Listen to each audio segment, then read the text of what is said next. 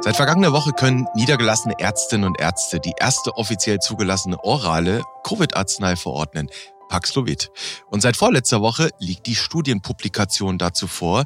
Zeit, dass wir diese Arznei noch einmal gründlich unter die Lupe nehmen und schauen, was sie kann. Und das machen wir heute in einer ganz besonderen Episode vom Evidenz Update Podcast. Natürlich wieder in einer Doppelbesetzung und damit herzlich willkommen.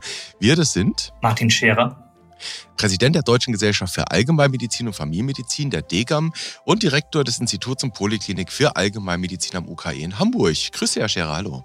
Guten Tag, Herr Nössler. Und heute ist bei uns dabei Daniel Kalanovic.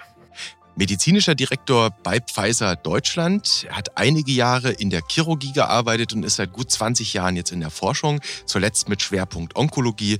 Und seit gut zwei Jahren ist er als Geschäftsführer eben medizinischer Direktor. Hallo, Herr Kalanovic, schön, dass Sie dabei sind. Ja, vielen Dank für die Einladung. Ich freue mich. Wir uns auch. Und hier am Mikrofon ist Dennis Nösler, Chefredakteur der Ärztezeitung aus dem Hause Springer Medizin. Die Stammhörerinnen und Hörer wissen, dass wir dieses Evidenz-Update immer etwas mit ja, etwas voraus aufzeichnen und jetzt sind wir in Zeiten, die besonders sind.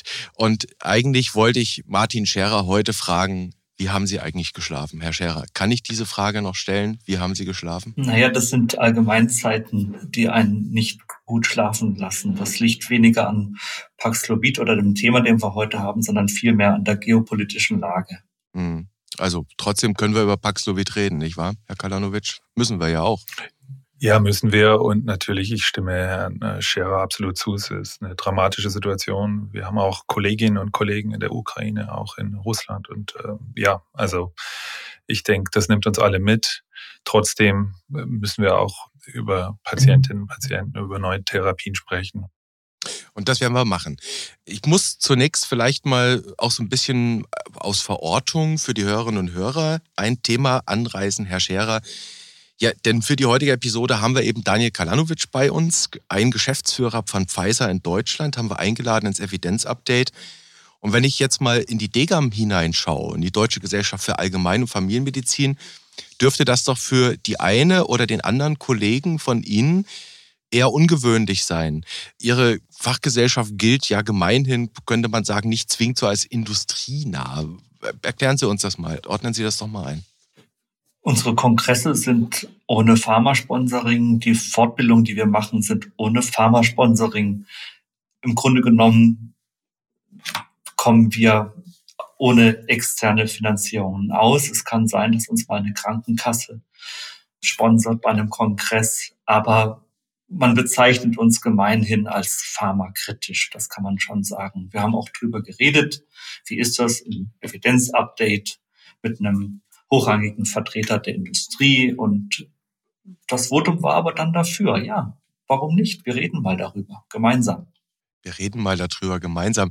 Herr Kalanovic, auf der anderen Seite, auch aus Sicht der pharmazeutischen Unternehmen, es ist ja nicht ungewöhnlich, der Umgang mit Fachgesellschaft, mit ärztlichen Vertretern, ist ja eigentlich Usus in der Branche. Ne? Ja, ich glaube äh, tatsächlich, dass Medikamentenentwicklung gar nicht anders möglich ist. Ähm, ich kann sagen, ich selber auch als äh, wer selber auch praktiziert und, und bin auch hin und wieder Patient. Ich kann nachvollziehen, dass man seine Therapieempfehlungen nicht durch wirtschaftliche Erwägungen beeinflusst haben möchte.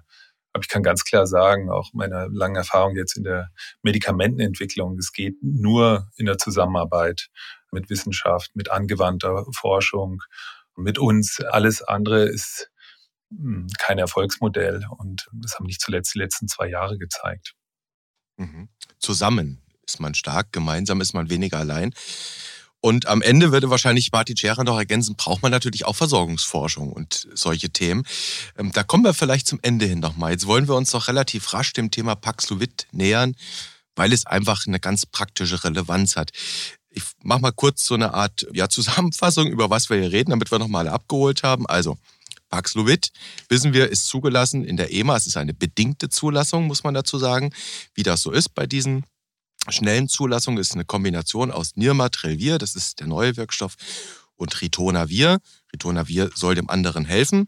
Und das ist, wenn man so will, die wirklich erste offiziell zugelassene orale Covid-Arznei. Über die wollen wir heute reden.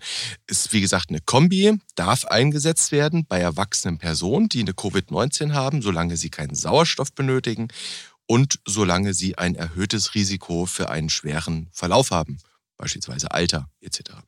Und die Zulassung sieht vor, wenn man da reinguckt in das EMA-Dokument, das verlinken wir natürlich alles, Zyklus fünf Tage, zweimal drei Tabletten alle zwölf Stunden, wahrscheinlich morgens und abends. Herr Scherer, kennen Sie schon Kollegen, Kolleginnen, die das eingesetzt haben, verordnet haben?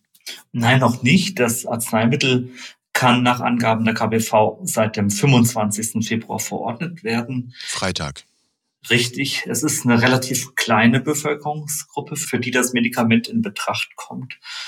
Und glücklicherweise ist die Krankheitslast der Omikron-Variante relativ gering, sodass die Nachfrage als auch die Verschreibung aktuell in der hausärztlichen Versorgung im Augenblick zumindest eine Randerscheinung ist. Im Augenblick. Das kann sich ja im Zweifel ändern, wenn man nicht aufpasst. Ne? Mhm.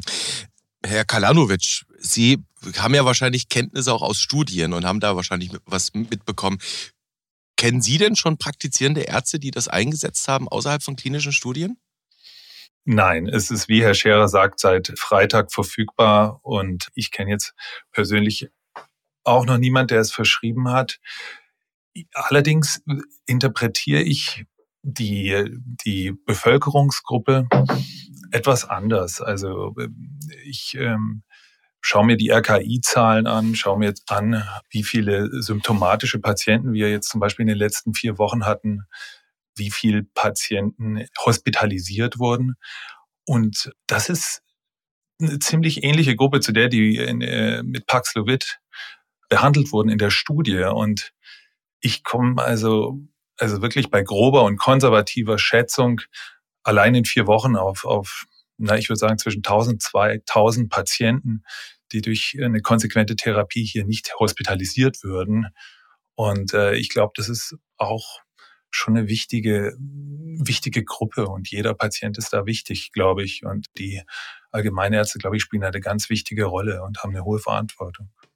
Vielleicht können wir das an der Stelle ja direkt mal ein bisschen aufräumen. Also wir, wir reden darüber, das ist eine Therapie, die für Menschen in Frage kommt, die ein hohes Risiko haben. Also da reden wir, bitte korrigieren Sie mich beide, da reden wir vor allem über Menschen, die älter sind, also ab 60, Herr Scherer, ab 70. Was, was würden Sie sagen? Ja, so 65. 65 In der Studie auch, ja. Mhm gucken wir uns gleich nochmal an die Daten. Und im Zweifel vielleicht sogar Komorbiditäten, Vorerkrankungen haben. Das wären so diejenigen, wo man sagt, ist das Risiko erhöht. Und jetzt schätzen Sie, Herr Kalanovic, so gut 1000, die man vor dem Krankenhaus bewahren könnte, konjunktiv. Das ist, eine, ist alles dynamisch und, und da muss man natürlich aufpassen. Und ich gebe auch Herrn Scherer recht, dass die sicher äh, man genau schauen muss, wie wie entwickeln sich der Schweregrad der Erkrankung jetzt bei Omikron. Aber äh, wir können ja auf die Tatsachen gucken. Wir können ja schauen, was jetzt unter Omikron passiert. Und äh, wenn Sie jetzt zum Beispiel einfach nur die Patientengruppe der über 60-Jährigen nehmen, die ist ja laut RKI auch und laut allem, was wir über Corona wissen, die Risikogruppe, die vor allem vulnerabel sind. Und da sind 40.000 diagnostiziert worden äh, in den letzten vier Wochen mit symptomatischer Erkrankung. Und in den Krankenhäusern liegen im Moment 2.000 Patientinnen und Patienten über 60. Und ich meine, das, das ist äh, genau die Gruppe, die man schützen könnte. Also wenn Sie in die Studie schauen und äh, für diese Gruppe haben Sie sogar eine Number needed to treat von sieben. Also die gesamte Population hat ja eine Number needed to treat von 18. Da würden wir ja zum Beispiel, äh, das ist ja ja, Schlaganfall, Prophylaxe mit Aspirin, hat, es liegt in diesem Bereich. Also eigentlich stellt sich nicht die Frage, ob man diese Patientinnen und Patienten behandelt, sondern wann und wie. Und äh, ich glaube, das ist auch ein wäre ein gutes Ergebnis dieses Gesprächs, dass wir das genauer erörtern, wie wir das praktisch hinkriegen. Genau, und das, genau das werden wir jetzt nämlich machen. Mhm. Das, was Sie, das, was Sie beide jetzt schon angesprochen haben und was ich auch Herrn Scherer fragen würde, ist nämlich genau diese Differenzierung. Wie fischt man genau diese Patienten heraus um, jetzt sind wir in der Niedrigprävalenzsituation, Herr Scherer, nicht wahr? Mhm. Um eben die zu erreichen. Wir haben overall eine sieben Tages äh, Hospitalisierungsinzidenz von sechs. Und bei denjenigen ab 80 sind wir bei 27 im Moment. Das ist die Zahl, die da jetzt genannt wurde. Wie könnte man denn die Leute richtig rausfischen, die man dann vor einem Krankenhausaufenthalt bewahren kann? Ja, vielleicht muss ich nochmal vorausschicken, das sollte eben gar nicht so despektierlich klingen. Sie haben mich danach gefragt, ob das ein Thema ist in der Versorgung, das Medikament. Nein, noch nicht. Vielleicht muss man auch einmal sagen, es ist eine Riesenleistung ähm, der Pharmaindustrie überhaupt, was hier in den letzten zwei Jahren geschafft wurde und dass wir überhaupt so ein Medikament haben. Die Degam gilt als pharmakritisch. Sie haben es im Entree auch anmoderiert. Aber das heißt jetzt natürlich nicht, dass es angemessen wäre, da vom universitären Ross aus zu sprechen. Also das möchte ich einmal auch einfach vorausschicken. Das ist überhaupt eine Leistung, dass es dieses Medikament gibt. Für wen ist das jetzt sinnvoll? Und da können wir ja dann auch gleich mal in die Publikation mhm. reinschauen. Unsere Auffassung ist, ist, dass wir hier und das ist wirklich nicht despektierlich gemeint, einen Notnagel in der Hand haben, den wir mit äußerster Vorsicht und mit guter Patientenaufklärung und Überwachung einsetzen dürfen. Es ist ein nicht ganz unproblematisches Medikament wegen der hohen Interaktionsbewegungen, die es in Richtung Komedikation gibt. Und auch mit der Übertragbarkeit auf die jetzige epidemiologische Situation mit Omikron. Auch darauf werden wir wahrscheinlich noch eingehen. Das, die Hauptadressaten sind Menschen, die eine hohe Komorbidität haben, multimorbide Menschen, die zum großen Teil Medikamente einnehmen, die eben problematische Interaktionen aufweisen und die auch eine herabgesetzte Immunkompetenz haben. Das heißt, mhm. es ist eine nicht allzu leichte Bevölkerungsgruppe, die vielleicht auch Adhärenzprobleme hat. Wer multimorbid ist und sich nicht hat impfen lassen, der ist auch so im Handling dann vielleicht ein Patient, mit dem man eine gewisse Zeit braucht, um dann die ganzen Medikamente durchzugehen. Also es ist keine einfache Situation, es ist ein Aushandlungsprozess und das Case-Finding ist auch aufgrund des engen Zeitfensters kein einfaches. Wir können es ja mal abschichten und der Reihe nach abarbeiten. Ja, genau. Ich äh, wenn es in Ihrem Sinne ist, Sie, Sie dürfen mir da jetzt gerne herzlich ins Wort fallen, wenn es in Ihrem Sinne ist, würde ich sagen, lassen Sie uns gleich mal in die Evidenz gucken, dass wir die zunächst mal bearbeitet haben, dass wir einfach mal wissen, was hat man denn in dieser Epic HR Study herausgefunden.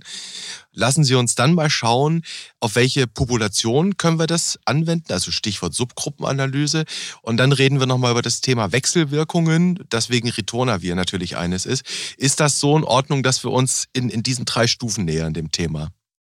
Ja, ich wollte vielleicht eins vorausschicken. Ich, ich finde das interessant mit dem Pharmakritisch. Ich meine, der große Vorteil an unserer Profession ist ja, dass wir durch die evidenzbasierte Medizin eine gemeinsame Sprache haben. Ich meine, wir, wir schauen auf, auf Evidenz, wir haben uns auf Standards geeinigt. Ich meine, es wäre jetzt schwieriger, wenn wir hier entscheiden müssen, ob die Beatles oder Bach besser sind, ja, weil da haben wir nicht so genaue Standards, was den Musikgeschmack angeht. Also deswegen glaube ich, ist, ist, ist der, unser Job gar nicht so schwer, ja. Das einfach so, weil ich aber immer wieder jetzt das ankam, also mit dem Pharmakritik. Also ich bin dafür, dass wir mal Evidence-Based Music Listening machen ja, an der nicht? Stelle. Und das sind beide genial, die Beatles und Bach. genau. Das sind beide genial. Also auch darauf kann man sich dann im Zweifel evidenzbasiert einigen, dass einfach beide genial sind. Aber lassen Sie es uns genau so mal machen. Wir, wir wollen ja hier ein konstruktives Gespräch führen. Und das Ziel ist tatsächlich am Ende, dass alle was mitnehmen. Also nicht nur die Hörerinnen und Hörer, sondern auch wir drei in diesem Gespräch wollen ja was mitnehmen. Und deswegen gehen wir es mal so durch und dann schauen wir mal, dass wir am Ende so ein bisschen auch Practice Pointer mäßig rausgehen können. Dass die Leute, weil die Leute haben offenkundig schon die Frage. Ich habe heute in einem, in einem Forum von jemandem gelesen, der hat eine Patientin mit einer MS geimpft, jetzt eine Covid-19, doch sehr symptomatisch. Und der überlegte sich dann natürlich, ist das eine Option? Kann ich das hier nehmen? Und dann entstehen diese Diskussionen. Und wir wollen ja ein bisschen versuchen, in diesen Diskussionen zu helfen. Aber schauen wir mal in diese Arznei hinein. Gucken wir uns mal an, was sie kann. Und zwar ähm, jetzt muss ich mal schauen. Also, wir haben das Thema Nirmatrelvir, ich habe es schon gesagt, ist die therapeutische Substanz, vielleicht ganz kurz zum Mode of Action, zum Wirkmechanismus. Das Teil hemmt die 3CL-Protease, wird auch Hauptprotease genannt vom eben SARS-CoV-2. Und weil diese Substanz die Eigenschaft hat, sehr schnell im Zytochrom 3A4 verstoffwechselt zu werden, gibt man eben Ritonavir dazu, hat man dann herausgefunden, dann kriegt man höhere Plasmaspiegel und es bleibt ein bisschen länger im Plasma erhalten. Und die Daten dazu sind am 16. Februar im New England Journal veröffentlicht worden. Das sind die Phase 2-3 Ergebnisse von eben dieser EPIC HR Study. Herr Kalanovic, vielleicht können Sie ganz kurz mal so zusammenfassen, was so die Kernaussagen sind aus Ihrer Sicht. Sie müssten die Studie am besten kennen von uns dreien. Ja, weiß ich nicht. Also äh, man kann sie ja nachlesen. Und übrigens, das muss ich auch sagen, weil ich habe das auch ein paar Mal gehört, dass, dass man vor der Publikation jetzt nicht so viel äh, sagen konnte. Ich habe vor dem Podcast mal geguckt, was alles öffentlich verfügbar sind. Da bin ich auf 500 Seiten gekommen. Allein der Assessment Report, der EMA, verschiedene Dokumente beim BFARM. Sie können ja, also es ist ja sehr viel nachzulesen darüber. Auch viele der Diskussionen, die wir heute führen werden, sind letztlich auch von den Zulassern abgewogen worden.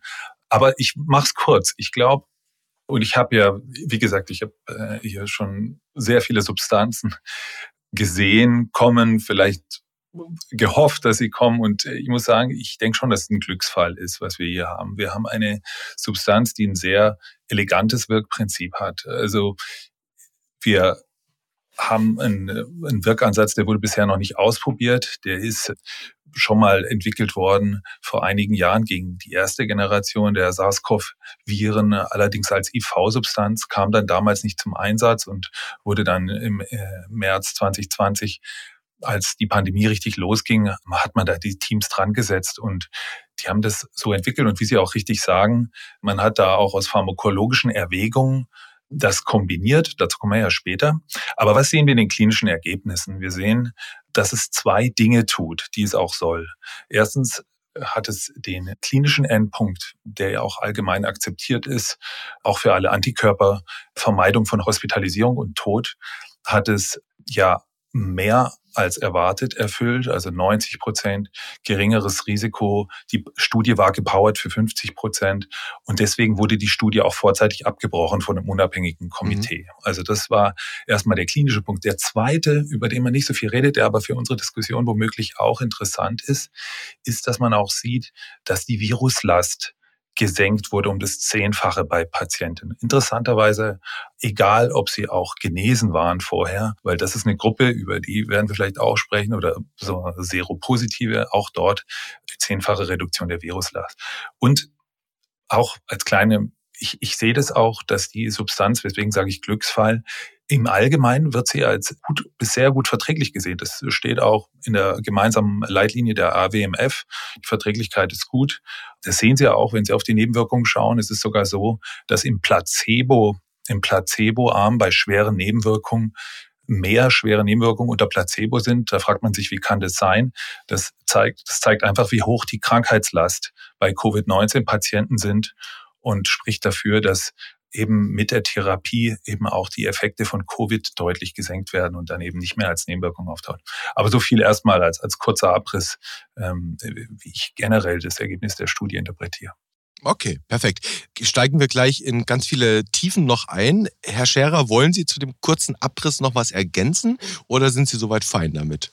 Und sagen Sie, das sehe ich eigentlich ganz genauso, wie es da steht. Nee, ich sehe es anders, aber ich glaube, wir machen es mal der Reihe nach. okay. Und Sie, Sie haben ja Ihre Punkt.de alle auf dem Zettel, die wir dann gleich noch besprechen, sollte ich irgendein Thema untergehen lassen. Wir wollten mal schauen in das Thema, ja, Hospitalisierung. Das haben Sie gesagt, Herr Kalanovic, das ist einer der ganz entscheidenden Endpunkte. Also vielleicht kurz nochmal, wonach wurde geschaut. Es gab, wenn ich es richtig zusammenfasse, einen kombinierten primären Endpunkt aus Hospitalisierung oder Tod. Und diese beiden Dinge sind dann, kann man tatsächlich auch separat auswerten. Und es gibt, das wird mich vielleicht tatsächlich interessieren, inwieweit das auch eine Aussagekraft auf die Praxisrelevanz hat. Es gab einen entscheidenden Unterschied Nämlich es wurde geschaut in der Analyse am Ende nach zwei verschiedenen Krüppchen. Einmal wurde eine Gruppe ausgewertet, diejenigen, die innerhalb von fünf Tagen behandelt wurden, nach dem Auftreten der Symptome. Und dann wurde das Ganze nochmal untersucht für eine Gruppe derjenigen, die innerhalb von drei Tagen damit behandelt wurden. Also das ist das antivirale, äh, virostatische Thema, das wir oft haben, früh zu behandeln.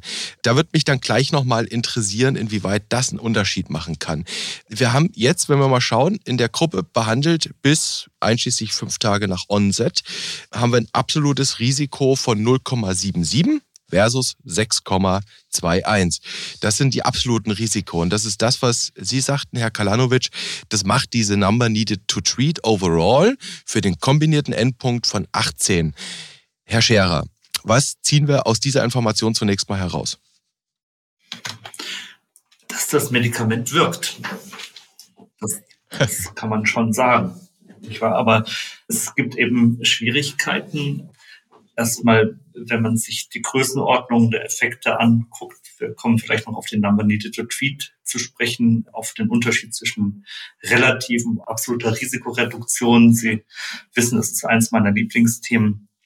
Und dann natürlich auch das Timing. Also wir müssen natürlich die Patientinnen und Patienten, die in Frage kommen für die Therapie, früh bekommen in der ärztlichen Versorgung. Und da beobachten wir eben zwei Fraktionen. Es gibt die Corona-Gewissenhaften und diejenigen, die davon ausgehen, dass sie vielleicht eine normale Erkältung haben, die kommen eher später und testen sich auch später. Das heißt, dieses Zeitfenster zu nutzen, das ist gar nicht so einfach. Das ist ein Timing, das man nicht immer so hinkriegt und wo wir auch in der Versorgung dann die Personen, die dafür in Frage kommen, zu spät erwischen. Kann ich da kurz was anmerken? Natürlich. Herr Scher, ich finde das einen sehr wichtigen Punkt und ich, ich glaube, das ist auch deswegen wichtig, dass wir hier diesen Podcast haben, weil das ist in der Tat, ist ja bei allen Viruserkrankungen so und das ist auch logisch, dass je früher man das Virus erwischt, desto effektiver kann man es bekämpfen. Ich, ich vielleicht zwei Kommentare, weil wir springen jetzt so ein bisschen zwischen den Daten und praktischer Umsetzung, ja. Ich glaube, das ist gut machbar. Also wenn wir den Prozess anschauen, wie der jetzt vom Bundesministerium auch ist, ja, das Medikament wurde ja gekauft vom BMG, also es ist sozusagen, es ist verordnbar, es ist ähm, ähnlich wie beim Impfstoff. Sie, äh, und, und sie, es reicht ein, ein Anruf, letztlich reicht ein Antigen-Test des Patienten, wenn sie dem mit E-Rezept dem Apotheker übermitteln, der bestellt es beim Großhandel, das ist alles innerhalb von einem Tag machbar, wenn Sie möchten, wenn Sie die Diagnose stellen. Und was wir auch sehen, also das ist das einzige, also die vorläufigen Erfahrungen aus anderen Ländern, äh, Frankreich, Italien, was ich sehe, ist, dass im Durchschnitt die Patienten äh, spätestens nach zwei Tagen zwischen Symptomweg und, äh, und Start der Therapie haben. Also das ist, das ist, denke ich, schon machbar. Ich glaube, was wir jetzt bei den Daten einfach schauen sollten, ist, dass es keinen Unterschied gemacht hat, ob das Medikament nach drei oder fünf Tagen gegeben wurde. Es ist praktisch die identische Effektivität. Und das finde ich eigentlich, was ich bemerkenswert finde hier. Und ich glaube, das sollte einem Zuversicht geben, dass man es in der Praxis auch hinkriegt. Mhm. Herr Scherer, ne, das ist die Figure 2, das Panel A, wo man das sieht. Genau, aber das ist genau das Problem. Oft kriegt man sie eben noch später. Also das ist auch das, was die Kolleginnen und Kollegen aus der Praxis berichten. Die Frage, die ich vielleicht einmal Herrn, Ihnen, Herrn Karlanovic, direkt stellen darf. Und da können wir gerne auch wieder zu den Daten zurückgehen. Ich glaube, der Grundessenz ist, möglicherweise, korrigieren Sie mich, es ist ein Medikament, es ist wirksam, zweifellos, aber es ist wirklich der Pandemieüberwinder. Und hier haben wir wahrscheinlich einen Dissens. Da würde ich sagen, nein, es ist immer noch die Impfkampagne. Und da sind wir in einer absolut vulnerablen Phase. Also ähm, es sind so drei Gründe, aus denen das gerade schwierig ist mit dem Impfen. Also manche denken, ich hole mir meine Immunität über Omikron. Die anderen sagen, ich brauche mich nicht impfen lassen. Wir haben ja orale Therapien. Und das dritte ist, geboosterte kriegen auch Omikron. Die Impfung bringt nichts. Mit anderen Worten, Und dann können wir auch gerne wieder zurück zu den Daten gehen. Im Augenblick sind die Viertimpfungen viel höher als die Erst- und Zweitimpfungen. Und wir reden ja hier in diesem Podcast auch sehr viel über Prioritäten in der Versorgung. Also meines Erachtens ist die Impfung der Pandemieüberwinder und nicht Paxlovid, auch wenn es wirksam ist. Es ist für ganz bestimmte Patientinnen und Patienten. Und ja. diese Frage würde ich Ihnen einfach mal so ganz direkt stellen, wenn ich darf. Ja, aber das finde ich gut, weil ich, ich stimme mehr als 100 Prozent, äh, geht nicht, aber total mit Ihnen überein. Also Impfen ist die absolut wichtigste Maßnahme. Prävention, absolut, stimme ich Ihnen zu. Und das war auch äh, Pfizers Ansinnen, letztlich mehrere Waffen in der Hand zu haben. Und ich glaube, wenn wir jetzt über Paxlovid sprechen, dann und über die Studie, dann ist es erstmal festzuhalten, dass die Studie und das Medikament das macht, wofür es entwickelt wurde. Letztlich die zu schützen, die entweder nicht geimpft werden können oder deren Impfschutz nachgelassen hat oder wo wir einfach eine mechanistische, und deswegen finde ich diese Beobachtung mit der Viruslast gut, wo wir einfach eine mechanistische Senkung der Viruslast brauchen. Aber nochmal, ich denke auch, und man kann es nicht oft genug wiederholen, das Wichtigste ist Prävention, Impfung, auch, auch nicht medikamentöse Maßnahmen, die AHL-Regeln, die Maske tragen, alles das ist wichtig und Corona ist auch ein Marathon. Also das ist jetzt, ich denke auch nicht in solchen Kategorien mit ähm, ja, Wende und jetzt vorbei oder da gebe ich Ihnen total recht. Also haben, haben Sie beide da kein Dissens? Für das Protokoll, Herr, Herr Nössler, es ist ein Konsens. Okay, gut. Also es gibt hier Protokollnotiz Konsens. Ich will jetzt nochmal auf die Daten kommen und gleich, Herr Kalanovic, kommen wir nochmal auf das Thema Viruslast. Das gucken wir uns an. Das ist dann die Figure 3. Können wir gleich nochmal drauf eingehen.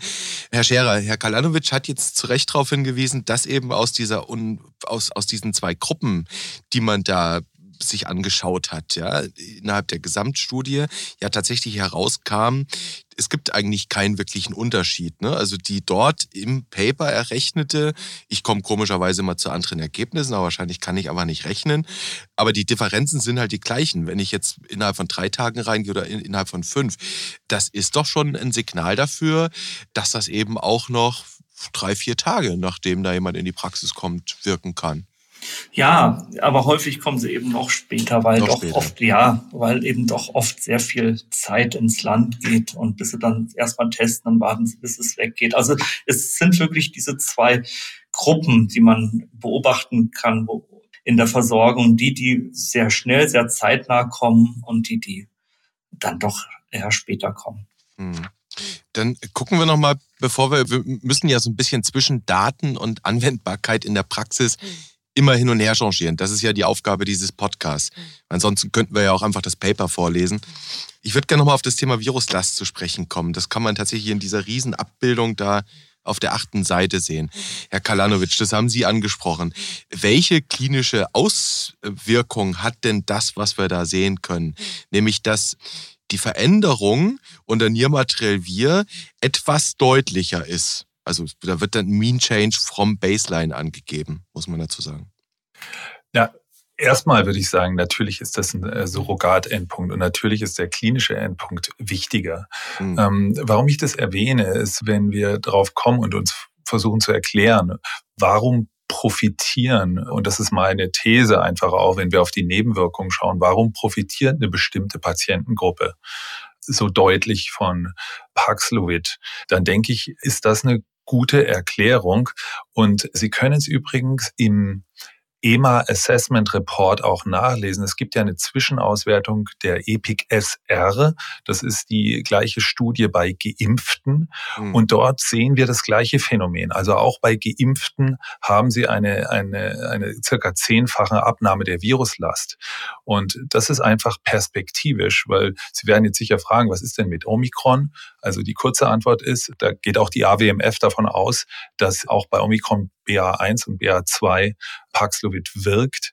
Aber eben, wir müssen einfach schauen, wie, wie setzen wir es ein und die, bei den richtigen Patienten oder bei den Vulnerablen würde es wirken. Und das ist eben der Wert für mich äh, an der, an der Viruslastbetrachtung.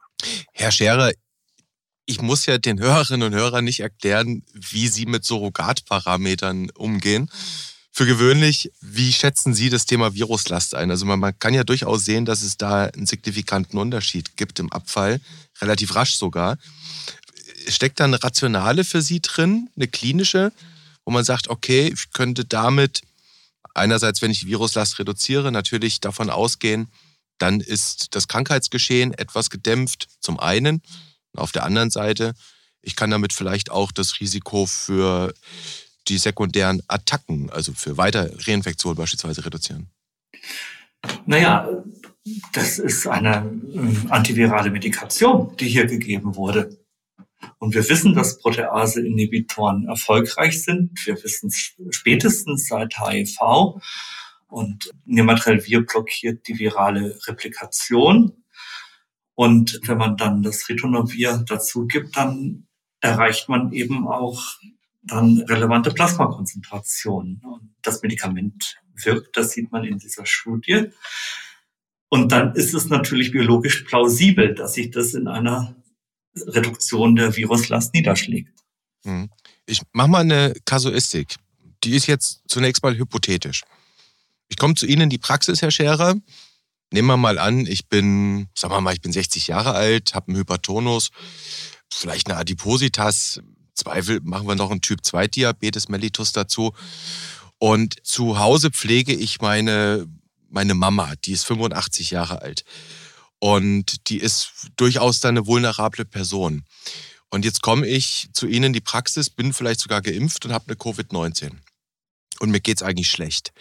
Und vielleicht bin ich relativ früh zu Ihnen in die Praxis gekommen. Wäre das dann durchaus zu erwägen? Wäre das so, so, so eine Kasuistik, wo man sagen könnte, bei dir könnte ich das erwägen, weil du hast ein Risiko für einen schweren Verlauf und du hast auch noch eine vulnerable Person? Sowas denkbar? Ja, wo ich jetzt dran hänge, das ist der Immunstatus. Sie sagten, Sie sind geimpft und aufgefrischt und haben verschiedene Komorbiditäten. Mhm. Ja, und Sie sagen, es geht Ihnen schlecht. Also das ist ein bisschen schwierig. Da müsste man in die Kasuistik genau äh, reingehen. Da würde ich gerne wissen, was Sie einnehmen. Wie schlecht geht es Ihnen? Wie ist die Sauerstoffsättigung? Wie stellen Sie sich klinisch dar? Also im Hinterkopf haben muss man das auf jeden Fall bei multimorbiden Patientinnen und Patienten und erwägen kann man es, aber da fehlen mir noch ein paar, paar Daten, um das dann genauer mit Ihnen abschätzen zu können. Ich wollte gerade sagen, wir können ja hier eine Anamnese machen. Kommen wir vielleicht gleich nochmal, wir können uns ja diese Kasuistik, diese hypothetische mal aufheben und können Sie gleich nochmal hervorkramen. Wir müssen ja auch das Thema Co-Medikation mhm, genau. noch bearbeiten. Da können wir es vielleicht noch mal gut zu gebrauchen. Ja. Ich möchte noch ein bisschen bei der Effektivität dieser Arznei bleiben. Also wir haben jetzt schon über das Hospitalisierungsrisiko gesprochen, das eben doch deutlich gesenkt wurde, signifikant, um in dieser Studienpopulation eben absolut 6,2 Prozent, nein, weniger, 5,4 Prozent habe ich errechnet. Das ist die Differenz 5,8 laut Studie. Und das macht eben eine NNT von 18. Und jetzt schauen wir mal auf das Thema Tod. Das ist nun einer der zweiten wichtigen Endpunkte in dieser Studie. Und da ist es doch ziemlich deutlich, wenn man guckt in dieses Panel A in der zweiten Abbildung in der Publikation, in der Behandlungsgruppe bei denen mit Treated innerhalb von drei Tagen. Nach Onset waren es 0 zu 9 Todesfälle, also Verum Placebo. Und in der Gruppe, die innerhalb von fünf Tagen behandelt wurden, 0 bis 12. Das heißt, Herr Scherer, effektiv sind da Menschenleben gerettet worden, rein statistisch betrachtet, oder? Ja, das Medikament wirkt auf jeden Fall. Aus Public Health Sicht sind das auch bedeutsame Unterschiede.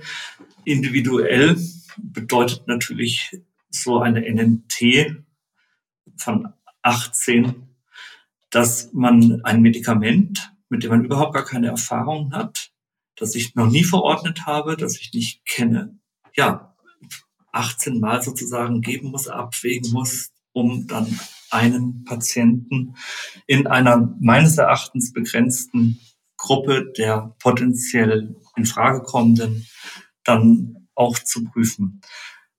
Also man, man muss vielleicht dazu nochmal sagen, ähm, und jetzt haben wir wieder die Praxisseite. ein Medikament, das ich noch nie gegeben habe, das zu verordnen, das ist eine aufregende Situation. Und wenn wir dann gleich so ein bisschen tiefer in die Pharmakologie reingehen, dann wird man das auch verstehen. Also aus Public Health Sicht sehr bedeutsam mhm. für die individuelle Behandlung habe ich da, ja, Zweifel ist vielleicht zu stark gesagt, aber kommt es eben sehr drauf an, wie vielen Menschen das dann wirklich so gute kommt. Hm, da geht es um Erfahrung, ne? Und das mhm. haben wir ja, das erleben wir ja in anderen Therapiefeldern auch. Herr Kalanovic, diese ja, Bedenken hinsichtlich, ich kenne die Substanz noch nicht, das ist ja total plausibel, oder? Ja, ich wollte auf den letzten Punkt mal, vielleicht habe ich da ein Verständnisproblem. Ich meine, wenn, jetzt unabhängig von der Studie, wenn wir jetzt einfach auf die RKI-Zahlen schauen, die zeigen, welche Patienten gerade auf Station liegen, also die jetzt wirklich auch unter Omikron eben diesen Verlauf haben, da komme ich circa auf 50 bis 70 Prozent. Also das Geben ist, Sie, Sie sind ja Experten in Versorgungsforschung, ist sicher eine interessante Frage für die Versorgungsforschung, aber so nach, nach den Daten, die da sind, sind es circa 50 bis 70 Prozent tatsächlich die Hochrisikopatienten, die auch tatsächlich die matchen, die in dieser Studie sind. Und da verstehe ich den Unterschied zwischen Public Health und Individual Health nicht, weil das sind ja ganz konkret in vier Wochen circa der Unterschied von 1500 Patienten. Also das sind ja für Deutschland, also das sind ja auch also alles Individuen. Also vielleicht habe ich es auch nicht verstanden. Also weil das wäre das, was dieses die, eine effektive Therapie eben verhindern könnte. Diese Zahl, diese zwischen 1500, 1800 liegt, je nachdem, wie eng man die Gruppe macht. Die NNT ist das Problem. Also Sie müssen eben bei multimorbiden Patienten mit Polypharmazie, mit ewig langen Medikationszetteln 18 Mal und dann dürfen Sie keine Fehler dabei machen. 18 Mal sozusagen einen Medikamentenreview machen, schauen, was sich verträgt, gucken, ob man vielleicht nicht doch Molnupiravir geben muss als Alternative und da wirklich alles durchgehen. Also von kardiovaskulären Medikamenten über die Infektiologie, psychotroper Medikation. Das ist ja eine, eine Riesenliste, die man da gucken muss. Also deswegen, ähm, aber nochmal, ich glaube, diese, ich gebe Ihnen total recht, dass die praktische Handhabung, das Therapiemanagement letztlich und auch die Wechselwirkung, dazu kommen wir ja, total im Fokus ist. Aber ich glaube, dass der Aufwand sich lohnt. Also deswegen komme ich immer wieder auf diese, auf die konkreten Zahlen, die wir gerade in Deutschland haben, weil das sind schon eine Menge Patienten, die dem System letztlich den Krankenhäusern und alle, die damit zu tun haben, erspart werden könnten, würde ich sagen, abgesehen von dem Leid, was dem den Einzelnen erspart ist. Aber Sie müssen andere hoch, Entschuldigung, Herr Kalanowitsch, wenn ich da direkt so reingehe, aber Sie müssen andere hochwirksame Medikamente absetzen. Sie müssen Statine absetzen. Sie müssen Ivabratin absetzen, Eplerenon, Clopidogrel, Ticagrelor. Also das sind ja alles Medikamente, für die die Hersteller zu Recht in Anspruch nehmen und auch die Leitlinienentwickler, dass die hochwirksam sind. Und die einfach zu pausieren, das, ähm für fünf Tage. Ich meine, das, das ist jetzt, ich meine, da sind wir im, ich, ich denke bei, bei den Wechselwirkungen und da, da, da sind Sie als Praktiker natürlich absolut, äh, die, da möchte ich überhaupt nicht mit Ihrer Meinung in Konkurrenz treten, weil Sie müssen das in der Praxis entscheiden und äh, ich ist auch eine wichtige Information für uns. Und ich glaube auch nicht, dass es jetzt bei Einführung des Medikaments abschließend beurteilt werden kann, sondern auch eben Aufgabe der Versorgungsforschung ist. Wichtig ist, glaube ich, dass alle Erfahrungen, die wir mit Ritonavir haben aus der Dauertherapie, wie Sie sagen, bei HIV ist, also eine richtige Dauertherapie. Hier haben wir es mit einer Kurzzeittherapie von fünf Tagen zu tun. Und was mir auch aufgefallen ist, dass die Perspektive darauf, wie komplex das ist, sehr unterschiedlich ist. Also wir haben zum Beispiel die vom Robert Koch Institut, die Arbeitsgruppe Kofrin, das ist eine sehr, also wenn ich mir das anschaue, ist eine sehr praktikable Tabelle. Es gibt den Liverpool DDI-Checker, gibt es auch als App. Also das kommt mir schon machbar vor. Es ist, denke ich, wäre eine interessante Frage. Und irgendwann, äh, klar, ist immer das erste Mal sozusagen, man muss es starten, um zu sehen, wie es funktioniert. Aber nochmal, ich, ich glaube, die schiere Zahl der Patienten, die wir dadurch retten könnten, äh, würde ich behaupten, da lohnt sich dann dieser Mehraufwand. Also. Ich würde ja fast schlagen. Ich Darf ich da noch einmal? Ja. Natürlich, Herr Scherer. Wir kennen die schiere Zahl der Patienten nicht. Denn wir müssen anhand der Studiendaten davon ausgehen, dass Menschen mit einer verminderten Immunkompetenz und einem erhöhten Risiko für einen schweren Verlauf davon profitieren. Es sind primär die Ungeimpften. Wir kennen vielleicht die Zahl der Ungeimpften, wir kennen aber nicht die Immunitätslücke in der Bevölkerung. Also das ist meines Erachtens etwas, was man bedenken muss, dass wir diese Zahl eigentlich nicht quantifizieren können. Und zu dem Absetzen der Medikamente muss man noch sagen, dass, ja, Sie sagten, na, dann setzen wir es mal für ein paar Tage ab. Aber setzen Sie doch mal Theophyllin, Salmeterol für ein paar Tage ab oder andere psychotrope Medikamente, Risperidon. Also das ist schon ein pharmakologisches Abenteuer, was man da machen muss. Wer, wer man multimorbiden Patienten mit Polypharmazie gemanagt hat, der weiß, dass das nicht ohne ist. Und das muss sich dann bei einer NNT von 18 eben 18 Mal durchexerzieren. Mhm. Absolut, habe ich ja gesagt, das ist in der Entscheidung des einzelnen ärztlichen Kollegen, wo, wo ich sehr viel Respekt vor habe. Ich möchte kurz einmal kommentieren, diese Abwägung, ob der Impfstatus eine Rolle spielt, weil es ist ja auffällig, dass im Label der EMA jetzt der Impfstatus keine Rolle für die Substanz spielt. Und diese Abwägung wurde auch von der EMA getroffen, eben, dass man gesagt hat, naja, was, was ist jetzt hier? Wir haben ja im Prinzip Geimpfte, und es wurde bewusst eben der Impf Impfstatus außen vor gelassen. Die EMA begründet es, dass wir generell davon ausgehen und was wir leider auch erleben, ich denke, jeder in seinem Umfeld kennt geboosterte Patienten, die auch Omikron bekommen haben, dass letztlich die Immunität nachlässt, dass wir gesehen haben, dass Paxlovid eben auch bei den Seropositiven, über die haben wir noch nicht gesprochen, aber das relative Risiko hier genauso reduziert ist. In beiden Gruppen sind natürlich weniger Patienten, also genesene Patienten betroffen, aber immerhin ist da auch der Effekt signifikant. Und eben das Viruslastargument haben die EMA dazu bewogen zu sagen, wir machen eben diese Unterscheidung nicht, ob jemand geimpft ist oder nicht für das Label.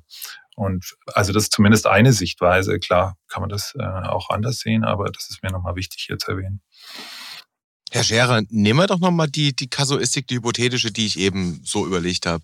Und denken wir uns mal sowohl den Booster, die Auffrischung weg, vielleicht sogar die gesamte Impfung mit meiner Erkrankungsgeschichte und eben auch mit der Geschichte meiner angehörigen Mutter, die ich pflege.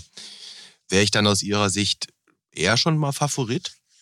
Welche Erkrankungen haben Sie? Äh, wir hatten einen Hypertonus uns überlegt. Ich habe mir jetzt noch nicht wirklich die Quecksilbersäule angesehen. Wir haben einen Typ 2 Diabetes vorliegen. Was haben wir gesagt? 60 Jahre, 65 natürlich ein Übergewicht.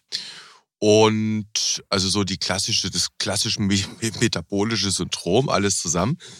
Und ich pflege zu Hause meine, eine Angehörige, meine Mama, die ist 85 und leidet auch unter entsprechenden Komorbiditäten und Vorerkrankungen. Also mit diesem Profil würde ich, wenn Sie geimpft und aufgefrischt sind, davon ausgehen, vielleicht sogar ein viertes Mal geimpft, würde ich davon ausgehen, dass sie von einem schweren Verlauf geschützt sind. Und wenn ich eben nicht geimpft wäre, dann wäre ich eher der Risikokandidat aus Ihrer ja. Sicht. Hm. Ja. Okay, und dann käme aus Ihrer Sicht das schon sehr viel eher in Erwägung. Absolut. Das ist ein spannend. Ich glaube, Herr Kalanovic, wir könnten fast eine separate Podcast-Episode zu, dem, zu der Frage Impfstatus noch machen. Ist so mein Eindruck. Weil das ist dann die, diese EPIC-SR-Studie, die Sie ansprechen, ne? Ja, ich meine, wie Herr Scherer auch schon mehrmals gesagt hat, das ist alles ein, ein dynamisches Geschehen. Man muss schauen. Ich meine, um, um das auch nochmal generell zu sagen, unsere Expertise ist, effektive Medikamente zu entwickeln mit möglichst neuen Wirkmechanismen. Und das, und, aber die große Leistung natürlich der, der Mediziner in der Praxis ist, diese Medikamente dann richtig einzusetzen. Und was ich sagen würde, ist, dass Paxlovid jetzt ein sehr eine sehr mächtige Waffe ist letztlich für eine bestimmte Patientengruppe. Und natürlich die Zuversicht, das einzusetzen, das ist jetzt natürlich eine gemeinsame Aufgabe, indem wir eben wie hier jetzt diskutieren, wie macht man das praktisch, indem es Informationsmaterialien gibt. Es gibt zunehmend bessere Informationsmaterialien und Publikationen dazu. Aber um das nochmal klarzustellen, ich kann und will auch hier mit den ärztlichen Kollegen in der Praxis, ich möchte nicht sozusagen sagen, wie sie es einsetzen sollen, sondern nur sagen, es ist da und es wirkt. Es ist da und es wirkt, soweit d'accord. Aber der Unterschied zwischen der absoluten und der relativen Risikominderung, der ist ja auch da. Und obwohl die relativen Risikominderungen insgesamt groß sind, stellt sich das dann bei der absoluten Risikoreduktion noch mal ein bisschen anders dar. Da hatten eben diejenigen einen höheren Nutzen, die zum Beispiel seronegativ waren. Ja, das sind eben auch die Daten, die die aktuelle Studie hier, von der wir uns immer wieder ein bisschen entfernen, was okay ist, hergeben. Wobei, wenn ich das richtig gelesen habe, vielleicht kann das Herr Kalanovic einordnen, in der Subgruppenanalyse, über die Sie gerade sprechen, Herr Scherer, ne? Mhm. wo eben quasi der Baseline-Zero-Status erhoben wurde, da kann man ja nicht von schließen, ob das jetzt eine Impfung war oder ein Erkrankungskontakt. Das war einfach ein Antigenkontakt, den man da gemessen hat, nicht wahr? Deshalb ist es ja auch sinnvoll, jetzt nicht groß herumzureden über Impfung oder Genesenen. Das haben wir auch immer wieder differenziert in unserem Evidenzupdate, sondern über Immunkompetenz zu sprechen. Ja, das Interessante ist, dass man kann das auch das Glas halb voll sehen. Ich meine, man wusste nicht, ob diese Patienten Kontakt haben. Man könnte auch sagen, sie sind ja immunkompetent genesen und äh, haben ja trotzdem signifikant profitiert. Dass die absolute Zahl geringer ist, das überrascht ja nicht. Also ich meine, das ist ja klar, es sind ja in beiden Gruppen weniger, die sozusagen sowohl die, die äh, Seropositiven haben weniger Erkrankungen gehabt. Und das, das ist insofern klar. Ist die spannende Frage, würde ich auch gerne Herrn Scherer stellen, inwiefern wir jetzt, das war ja unter Delta, in, und, und auch die Genesen und Geimpften und so weiter, das war alles äh, in der Delta-Situation. Die Studie lief zwischen Juli und Ende Oktober inwiefern wir heute, die, wie wir die Immunkompetenz jetzt einschätzen der Bevölkerung, ja, also tendieren wir jetzt eher zu mehr Seronegativen eigentlich oder ja, wie, wie ist das? Das, das wäre ja jetzt die, die spannende Frage. Die kann ich Ihnen leider nicht beantworten, Herr Kalanovic. Mhm. Ich kann da die Immunkompetenz in der Bevölkerung gar nicht einschätzen. Wir haben ja eine extreme Dunkelziffer in den Infektionen. Wir haben immer noch eine sehr, sehr hohe Inzidenz, wenn gleich leicht rückläufig. Und wir wissen eben, dass sich viele einfach nicht testen lassen. Also ich kann es Ihnen nicht sagen. Es gibt ja, aber auch das ist jetzt, ich, ich, will ja jetzt hier nicht derjenige sein, der anfängt zu würfeln in diesem Podcast. Es gibt ja durchaus vom, vom RKI die verschiedenen Seroprävalenzstudien und die fassen die ja auch regelmäßig in Übersichten zusammen. Und da findet man ja zumindest für die erwachsene Bevölkerung, in der jungen Population ist das ja teilweise nochmal ganz anders, für die erwachsene Bevölkerung so Faktoren zwischen, das schwankt enorm, zwischen zwei und bis zu acht oder zehn. Also wenn man jetzt aber mal so einen Mittelwert da rausgreift, mal vier, mal drei, ich weiß es nicht, das ist ja schon eigentlich eine Menge an Immunkompetenz, die wir haben müssten. Das scheint doch plausibel, oder Herr Scherer? Ja, eben. Es scheint plausibel und deshalb ist eben dann die Frage, wie groß dann noch die Bevölkerungsgruppe ist, die von diesem Medikament mhm. profitieren würde. Ich sage nochmal, wir können froh sein, dass wir das Medikament haben. Mhm. Aber wir müssen auch realistisch sein, für wen das dann am Ende wirklich in Frage kommt. Okay.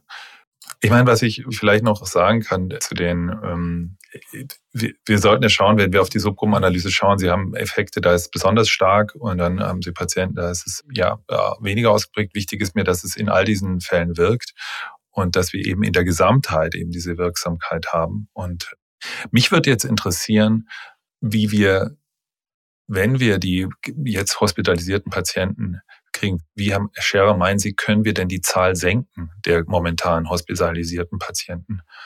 Weil wir, wir haben ja wirklich eine sehr hohe Zahl noch immer in Deutschland. Wir haben ja auch eine Impflücke, die wir wahrscheinlich auch jetzt nicht mehr schließen, also im Vergleich zu anderen Ländern. Wir, klar, wir haben ja schon hier auch wieder gesagt, wir appellieren daran, dass sich alle impfen lassen. Aber welche Möglichkeiten sehen Sie denn, die Rate an Hospitalisierung runterzukriegen?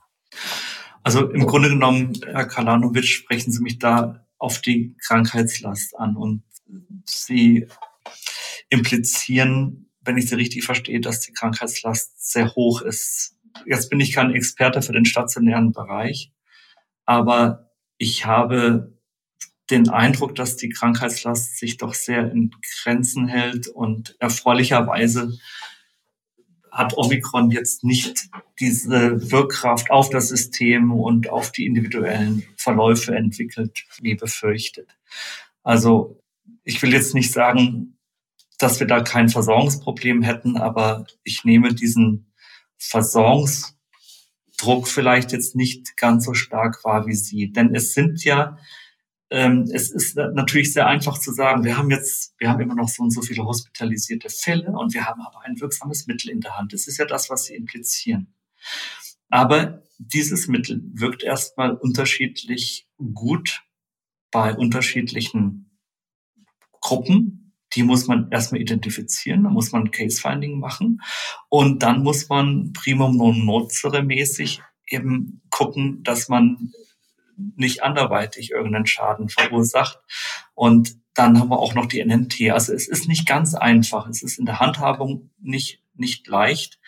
Und wahrscheinlich muss ich Ihre Frage dahingehend beantworten, ja, wir brauchen ein gutes Case-Finding. So wie vom Beginn der mhm. Pandemie auch jetzt brauchen wir nach wie vor ein gutes Case-Finding und wir müssen eben die Personen die ein Hospitalisierungsrisiko haben, die müssen wir kriegen, die müssen wir erkennen. Und mhm. dafür sind, ist ja das Medikament dann auch eine Option, dass man sagt, okay, erhöhtes Risiko, verminderte Immunkompetenz und da kommt das dann auch in Frage, wenn ich diesen ganzen Ritt durch die Medikationsliste hinter mir habe. Also Case Finding. Case Finding bedeutet dann an der einen Stelle natürlich eben nach Subgruppen Ausschau zu halten. Das haben Sie jetzt ganz fabelhaft besprochen. Es gibt da das riesige Thema der Immunkompetenz. Ich ahne fast, das schreit schon fast nach einer Fortsetzung dieses Gesprächs. Spannend, aber auch hier nochmal ein Hinweis an die Hörerinnen und Hörer. In der Subgruppenanalyse wurde nach Alter nochmal differenziert. Das hatten Sie beide jetzt besprochen. Da sieht man ganz deutlich bei den ab 65-Jährigen, da geht der Balken wirklich deutlich nach links. Das ist alles es ist mehr als signifikant. Ich habe es nochmal nachgerechnet. Da haben wir eine absolute Risikoreduktion von 14 Prozentpunkten gehabt. Das sind 95 Prozent relativ. 1 zu 20 Fälle macht eine NNT von 7. Ich glaube, Herr Kalanovic sagte es eingangs schon. So viel zu dem Aspekt, was das Thema Case-Finding betrifft. Wir müssen nochmal über das Thema Komorbiditäten reden. Ist ja jetzt eigentlich schon eines der wichtigen Themen hier. Wenn ich noch einmal da einhaken darf. Natürlich dürfen Sie das wenn jemand über 65 ist und ich stimme da Ihnen auf jeden Fall zu, in der Art, diese Daten zu lesen und seronegativ ist, also ungeimpft ist. Das sind natürlich auch Menschen, jetzt will ich nicht sagen, die man erstmal finden muss, also die, die besonders davon profitieren. Aber jemand, der dieses hohe Risiko hat und sich nicht impfen lässt, will jetzt nicht so weit gehen, dass so ein Patient, so eine Patientin besonders inadherent ist. Aber das sind schon Menschen, die dann auch im Handling, im Management, in der Kommunikation einen wirklich erhöhten Kommunikationsbedarf haben. Und da ist es dann wirklich auch ein Thema, die Risiko-Nutzen-Abwägung zu machen, eine faire Aufklärung zu machen. Und dann muss das aber auch mit dem Absetzen, Umsetzen der Medikation, das muss dann aber auch alles funktionieren. Bei Menschen, die sagen, nicht, dass wir nicht impfen. Aber eine Anmerkung kurz, das zeigt ja die Subgruppenanalyse nicht, weil diese, die, die Zahl, die Herr Nössler gerade genannt hat, die gilt für alle, für negativ und positiv. Also es ist nicht die Kombination aus, aus 65 und Seronegativ, sondern das gilt für die Gesamtpopulation. Also es, es ist auch interessant, wenn man in die RKI-Zahlen schaut, von denen, die gerade im Hospital sind, sind auch diese Altersgruppe auch überproportional. Also in der Bevölkerung sind sie ja circa ein Drittel, die über 60-Jährigen. Im Krankenhaus ist es circa 55 Prozent. Also das heißt, sie sind äh, überrepräsentiert und das, ja, also das spricht auch dafür, dass man zumindest auf diese Gruppe besonders achten muss. Aber ähm, Herr Kalanovic, also es haben Personen über 65 Jahren von der Intervention profitiert, Anders als diejenigen, die vor der Erkrankung bereits sehr positiv waren. Das sind die Ungeimpften, die besonders profitieren.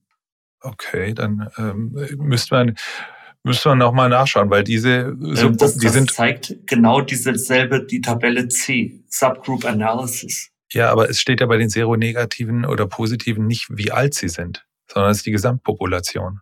Also sie haben oben ja einfach, die sind ja unabhängig voneinander, diese Außer. Also wenn ich Herrn Kalanovic richtig verstehe, kann es also bedeuten, dass in den ab 65-Jährigen genauso wie in den unter 65-Jährigen natürlich auch Seropositive drinstecken können. Ja gut, aber warum sollte das, das wissen wir in dem Moment nicht.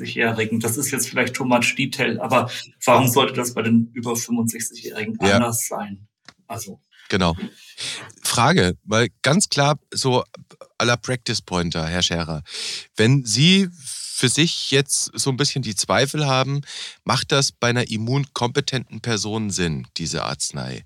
Wäre es denn zum Beispiel eine Erwägung, ich mache einen Antikörpertest? Nein, wir, haben ja hier eine Arbeit vor uns, publiziert im New England Journal of Medicine und die ist meines Erachtens so zu interpretieren, dass die Seronegativen insbesondere von diesem Medikament profitieren. Genau, und mit einem Antikörpertest könnten Sie ja in Erfahrung bringen, ob diese Person immunkompetent war. Das meine ich damit. Das kriege ich aber auch, das kriege ich in der Regel auch raus über einen genesenen Status oder über den Impfstatus. Also ich bin insgesamt, mhm. das okay. Thema hatten wir auch schon ein paar Mal, äh, nicht so der Freund von diesen Antikörpertests. Im Einzelfall kann das natürlich sinnvoll sein. Mhm. Okay keine deutliche Kontraindikation, keine absolute jedenfalls für Antikörperbestimmung. Jetzt müssen wir aber auf andere Kontraindikationen schauen oder jedenfalls das Thema Komedikation, wo ein bisschen Obacht angebracht sein könnte. Und Herr Kalanovic hat dankenswerterweise schon auf die Stellungnahmen von AWMF und anderen verwiesen. Das verlinken wir alles in den Show Notes, nicht wahr, Herr Scherer? Jawohl. Er hat darauf hingewiesen, auf die Tabelle, die es von der Kofrin gibt, von dieser Arbeitsgruppe am Robert-Koch-Institut. Mit verschiedenen Farben kann man da schauen, welche Substanzgruppen man hier und da kritisch beachten soll. Und was ich total spannend fand, das ist von einer Autorengruppe aus Heidelberg. Das sind die Pharmakologen dort um Walter Hafeli die haben das noch in so ein wunderschönes Sheet eigentlich gebracht, wo man ähm, die Substanzen alphabetisch sortiert hat und dann hat man so verschiedene Farbkombinationen. Da gibt's dann halt den Hinweis, hier ist alles okay, hier müsstest du vielleicht die Tagesdosis halbieren, da solltest du erwägen, eine Arznei zu pausieren und hier solltest du Nirmatrelvir vielleicht nicht kombinieren oder jedenfalls guckst du nochmal in die Fachinfo hinein. Das ist ganz spannend. Herr Scherer, welche Substanzen sind Ihnen da hervorgestochen? Sie haben schon ein paar genannt. Machen wir die Hitliste nochmal. Interessanterweise ist es so, dass Medikamente, die ich eher problematisch finde, die auch nicht ohne sind, dass die in dem Kontext Interaktion mit Paxlovid tatsächlich unproblematisch sind. Also Morphin, Methadon, mhm. das sind ja wirklich Medikamente, bei denen man Acht geben muss. Fluvastatin, Fluoxetin, Fentanyl. Das sind alles Medikamente, bei denen keine besonderen Maßnahmen notwendig sind. Andere wiederum, das sollte man die Tagesdosis halbieren. Das ist Alprazolam, Amitriptylin oder auch Nifedipin, Methylprednisolon. Das sind ja schon Medikamente, die sehr häufig vorkommen in der Versorgung. Und dann gibt es eben Medikamente, die man nach Maßgabe der Autoren pausieren soll, wie zum Beispiel, ich sage immer nur kleine Beispiele, also es ist eine riesige Liste von Medikamenten. Mhm. Amiodaron oder Phenodipin sollte man pausieren. Mhm. Oder auch Vardenafil. Und äh, dann gibt es eine ziemlich große Gruppe, bei denen ein Umswitchen auf die Alternative Molnupiravir empfohlen wird. Da ist Eplerenon dabei, Erythromycin, Flurazepam, ähm, Fleccainid und andere. Das ist natürlich auch problematisch, weil erstens Molnupiravir deutlich unwirksamer ist oder sagen wir es positiv deutlich weniger wirksam ist. Mhm. Und auf der anderen Seite durchaus problematisch hinsichtlich der Mutagenität. Auch äh, Johanneskraut, Ketoconazol, Lercandipin, das sind alles Medikamente, wo die Autoren empfehlen, lieber Molnupiravir wählen. Mhm. Äh, das ist jetzt die Autorengruppe von, ist das die AWMF-Zusammenstellung oder ist das die von der Koffrin? Da muss ich jetzt mal nachfragen. Nee, das ist ähm, Universitätsklinikum Heidelberg. Heidelberg. Die Gruppe um Gerd Mikus, Walter Hafeli und Martin Schulz. Mhm, mh, mh. Die Frage, die sich natürlich stellt, und das ist die Frage, die, die hat ja auch ähm, Herr Kalanovic thematisiert. Die Frage ist ja nicht, wie entwickelt man jetzt eine Arznei und wie, wie schaut man, ob sie effektiv ist, sondern die Frage, die sich jetzt dann tatsächlich ganz konkret stellt, ist, wie läuft das Case-Finding jetzt konkret ab? Und Herr Scherer, wenn ich es richtig sehe, gibt es jetzt am Ende dann eine Sache zu tun. Wenn eine Person mit Komorbidität und Polypharmazie in der Praxis sitzt mit dem Risiko für einen schweren Verlauf und eine Covid-19 hat, dann muss man abwägen. Ja, so wie wir das jeden Tag machen und aufklären und ja, den Primum non nocere als wichtige Botschaft im Hinterkopf behalten und schauen, dass man eben mehr nützt als schadet. Mhm. Wie jeden Tag. Aber nehmen wir nochmal den ungeimpften Typ 2 Diabetiker mit seinem Hypertonus und mit der Adipositas. Also wirklich in diesem Fall mal ungeimpft. Da eine Woche Metformin zu pausieren, das wird jetzt zunächst mal keinen großen Schaden anrichten. Das ist durchaus denkbar, dass man dann sagt, okay, es ist immer die Frage, wen hat man da vor sich? Ich möchte, bringen Sie mich bitte nicht in die Verlegenheit, jetzt ungeimpfte Menschen persönlichkeitsmäßig zu typisieren.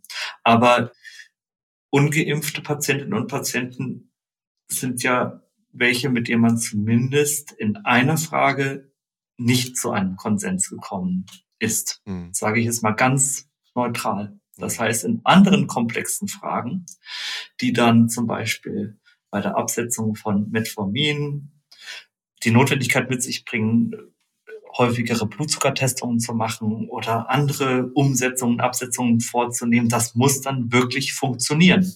Ja, das ist das, worauf ich so ein bisschen hinaus will. Also, wenn man so auf die kommunikative Herausforderung schaut, dann haben wir es hier mit Menschen zu tun, die zumindest in einer Frage, was völlig legitim ist, was ihr gutes Recht ist, nach Aufklärung gesagt haben, nein, das mache ich nicht, ich lasse mich nicht impfen. Das muss dann aber, wenn wir diese komplexe Pharmakologie versuchen glatt zu ziehen, das muss dann aber wirklich funktionieren. Und da muss ich mich dann auch drauf verlassen können. Mhm. Denn ich bin derjenige, der seine Unterschrift unter das Medikament setzt, das ich noch nicht gut kenne. Ist der Punkt so ein bisschen klar geworden? Für mich schon, für die Hörerinnen und Hörer auch. Herr, Herr Kalanovic, ähm, es gibt ein interessantes Zitat, das man dem Editorial zu der maßgeblichen Epic HR Publikation im New England Journal entnehmen kann. Ich pick den jetzt einfach mal raus, diesen Satz. Ich finde den nämlich spannend. Der bezieht sich noch auf ganz andere Dinge. Die schreiben dort, we need to be good stewards of this medication.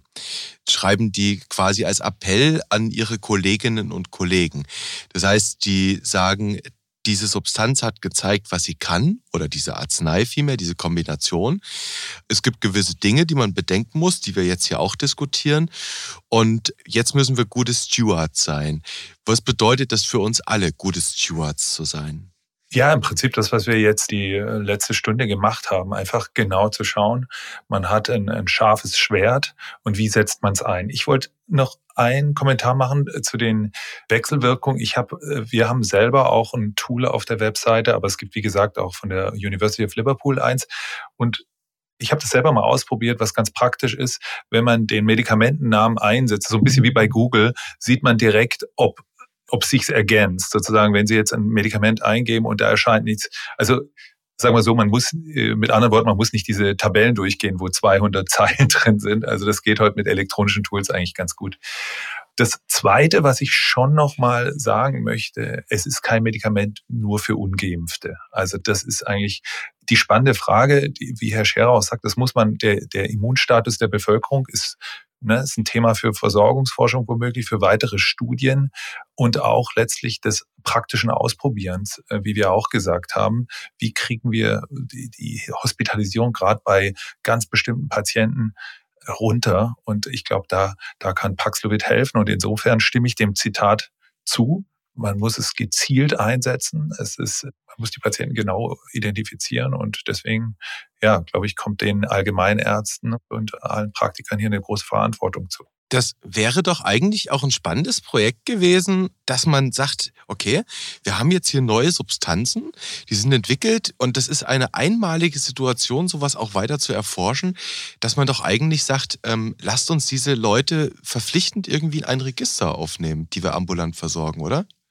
Und zu dem Register muss ich gleich noch was sagen, aber über einen Punkt sind wir jetzt doch ein bisschen hinweggegangen und das sagen die Autoren des Editorials auch. Wir haben es eben schon mal anklingen lassen. Herr Kalaunovic ist auch schon drauf eingegangen. Aber wir sollten wirklich nicht vergessen, dass die Studie zwischen Mitte Juli und Anfang Dezember 2021 durchgeführt wurde, in einem Zeitraum, in dem die Delta-Variante hochprävalent war. Dazu wollte ich ja noch kommen, Herr Scherer. Ah, okay. Kommt gleich. Dann sagen wir jetzt erstmal was zum Register. Also, to make a long story short, um es ganz kurz zu machen, eigentlich gehört jeder Mensch, der ein neues Medikament bekommt, in ein solches Register. Okay. Gibt es ja in der Tat auch bei den eher spezialistischen Therapien, bei den neueren, bei den Gentherapien sowieso, macht der GBA ja mittlerweile verpflichtend Register.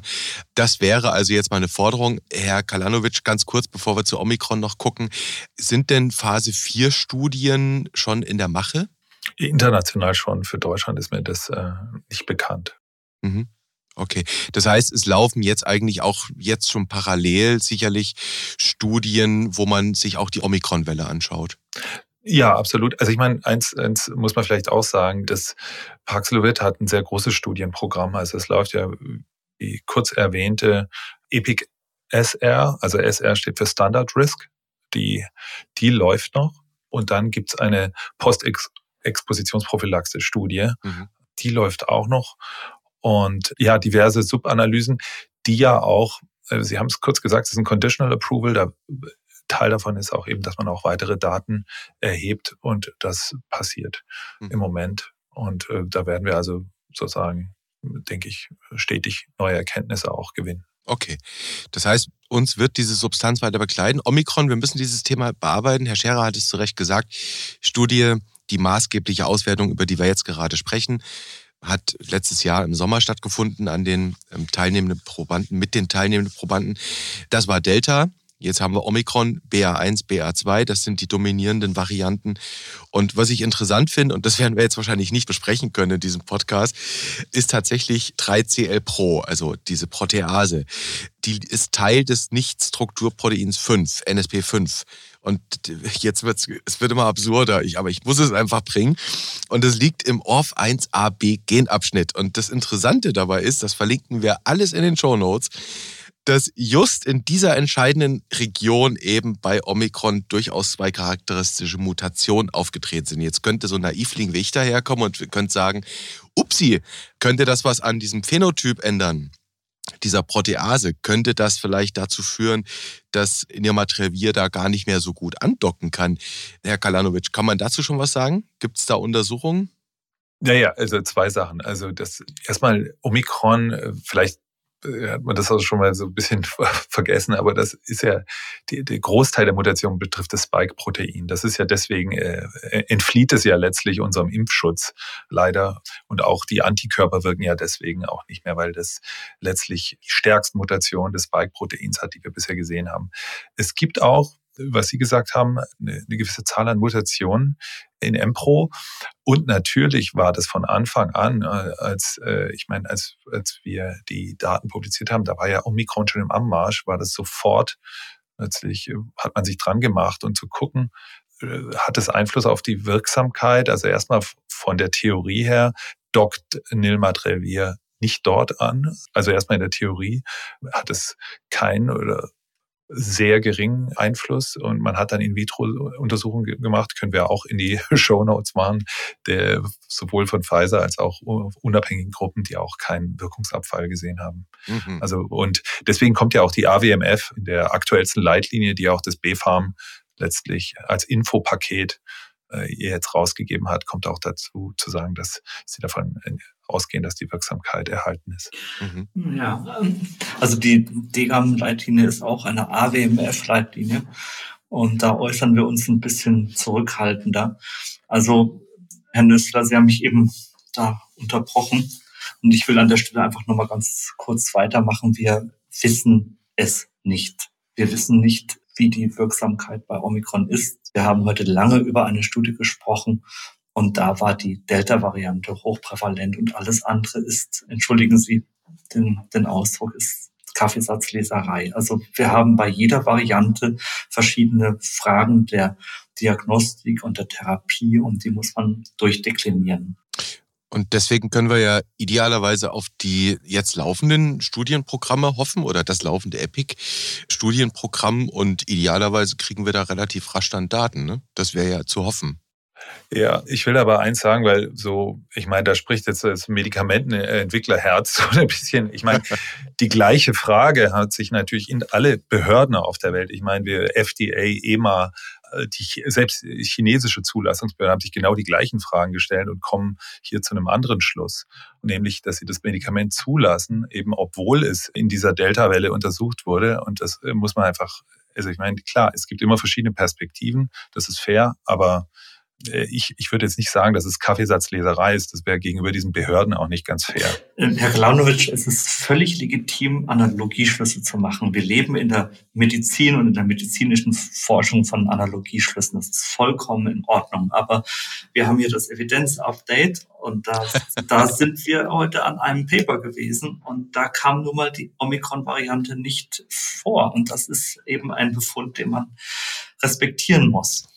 Also ich Wir würde sagen, nicht. Wir wissen es nicht. Ich würde sagen, man, kann ja wirklich beide Sichtweisen. Ich glaube, Herr Kalanovic, Sie haben Perspektiven, haben Sie es genannt, kann man beides stehen lassen. Wir verlinken auch die Papers, in denen eben gezeigt wurde, in, in ich glaube, es waren In-vitro-Untersuchungen, dass es sehr wohl susceptible ist, dass es wirkt, dass es angreift. Und wir behalten das im Blick. Und ich meine, die Fachinfo, die verlinken wir so oder so. Ich würde, weil wir haben jetzt hier schon 19 Minuten, äh, 19 Stunden aufgenommen an Podcast und wahrscheinlich könnten wir noch 40 weitere Stunden sprechen. Ich finde das Thema einfach total spannend. Ich finde das Gespräch auch sehr interessant. Mich würden zum Ende hin noch zwei kleine Aspekte interessieren, ich, um das Ganze vielleicht so ein bisschen rund zu machen, außer Sie beide widersprechen mir jetzt so und sagen, Nösler, Klappe halten, wir wollen über was anderes reden. Mein Journalistenherz brennt natürlich dafür, zu erfahren, wie es Pfizer überhaupt gelungen ist, in so kürzester Zeit so ein Arzneimittel zu entwickeln, wie das, wie das funktioniert hat. Ich habe da auch gehört, dass da durchaus Deutschland eine oder die deutschen Standorte des Unternehmens doch eine nicht ganz unwichtige Rolle spielen würden. Und am Ende würde mich auch so zum, ja, zum Rausgehen so ein bisschen eine Überlegung von Ihnen beiden interessieren, wie denn eben so die Zusammenarbeit Industrie, Wissenschaft, also klinische Wissenschaft, angewandte Medizin, also quasi auch ja, die ganz praktizierende am Patienten, wie diese Zusammenarbeit ideal wäre. Äh, vielleicht die zwei Aspekte würde ich noch ganz, ganz kurz mit Ihnen durchgehen. Herr Kalanovic, Sie haben gesagt, Nirmatrelvir, die entscheidende Wirksubstanz, über die wir heute gesprochen haben, die basiert auf einer Entwicklung aus der Zeit von SARS-1. Äh, das war 2002, als wir dieses SARS-1-Virus hatten und damals wurde eben schon eine Vorläufersubstanz entwickelt. Das heißt, die hatten Sie quasi im Köcher. Muss ich mir das so vorstellen? Ja, ich meine, das ist äh, unser Hauptjob ist ja ist ja Substanz im Köcher zu haben und äh, eine riesen Million Datenbank zu haben mit Millionen Substanzen und Wirkstoffen. Ich glaube, das Wichtige war, dass man letztlich im Team den Auftrag gegeben hat, da wirklich das jetzt oral verfügbar zu machen. Das ist ja wichtig, weil uns war klar, auch eben mit dem Blick auf, auf, auf die praktische Medizin, dass äh, man die will, die, die auch eine ambulante Therapie haben. Es soll die Krankenhäuser entlasten und deswegen sollte es oral sein. Das war der Haupt, die Hauptaufgabe und das hat man halt in kürzester Zeit hingekriegt. Ich habe es vorher ein bisschen skizziert. Ich glaube, eine wichtige Sache ist, was wir auch bei der Impfstoffentwicklung angewendet haben, ist dieses Lightspeed-Prinzip, dass wir sagen, wir versuchen jetzt Prozesse parallel zu machen, ohne Qualitätskompromiss, aber äh, wir gehen finanziell äh, hier sozusagen mehr Risiko ein, indem wir zum Beispiel vorab in Produktionsstätten investieren und einfach in der Hoffnung, dass, dass die Ergebnisse positiv sind.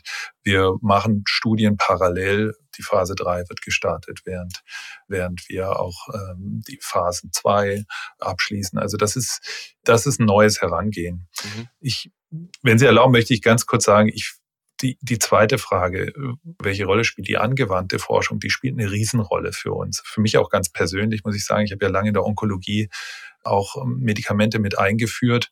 Und dort waren wir oft in einer ähnlichen Situation wie heute in diesem Update, dass wir Substanzen haben, die haben ein neues Wirkprinzip und man muss praktische Erfahrung sammeln. Wie geht man mit bestimmten Nebenwirkungen um, zum Beispiel?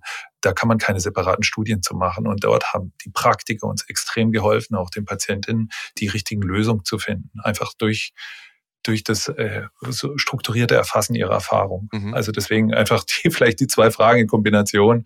Ich finde das sehr wichtig und ein wichtiger Teil auch der Medikamentenentwicklung. Da haben Sie ja gerade eine Schnittstellenaufgabe skizziert in der, in der Erforschung von, von Therapien, von Medikamenten, dass man eben sagt, okay, es gibt hier auf der einen Seite gibt es die pharmazeutische Industrie, die haben dieses Armamentarium von Substanzen. Sie haben gesagt, das ist ein Stück weit auch ihre Aufgabe, die im Köcher zu haben und dann zu sehen, wo sind Anknüpfungspunkte, wo kann ich was entwickeln, vielleicht auch weiterentwickeln. In dem Fall die Darreichungsform. Dann auch die Expertise, das natürlich klinisch zu erproben. Und auf der anderen Seite, das finde ich jetzt einen spannenden Aspekt, sagen Sie, aber die die entscheidenden klinischen Impulse, die kriege ich vom Praktiker, die kriege ich von demjenigen, der es anwendet, von den Leuten, die an den Patienten sitzen. Ja, nicht nur vom Praktiker und den Praktikerinnen, sondern auch aus der Universität. Also mhm. die Ideen können und sollen gerne aus der Universität kommen. Die Fähigkeit, ein Produkt zur Marktreife zu bringen, die liegt bei der Industrie. Das ist gut so, das ist richtig so und da können wir auch froh drum sein. Die Pharmaindustrie geht ein hohes Risiko ein. Ähm, sie hat dann auch das Recht, Geld zu verdienen. Und es ist eine Binse, aber ich sage es trotzdem, die Flops müssen von den Tops mitbezahlt werden. Das ist so.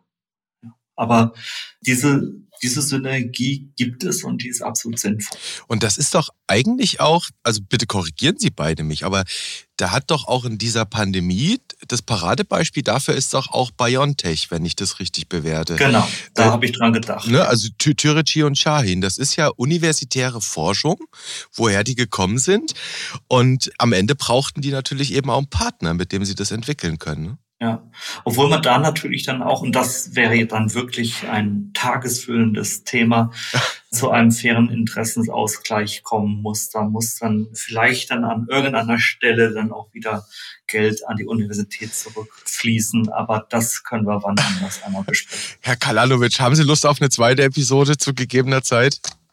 Absolut, nee, gerne. Also ich, also wir haben heute ja sehr, sehr speziell über Paxlovid gesprochen, aber äh, wie Sie wissen, gibt es viele spannende weitere Themen, die man besprechen kann. Auch die über Rollen, verschiedene Rollen haben wir gesprochen, wie wir besser zusammenarbeiten können, welche Forschungsgebiete, auch Versorgungsforschung noch interessant sind. Also ich kann mir da viele sehr spannende Themen vorstellen. Super das ist jetzt fast schon ein schönes Schlusswort.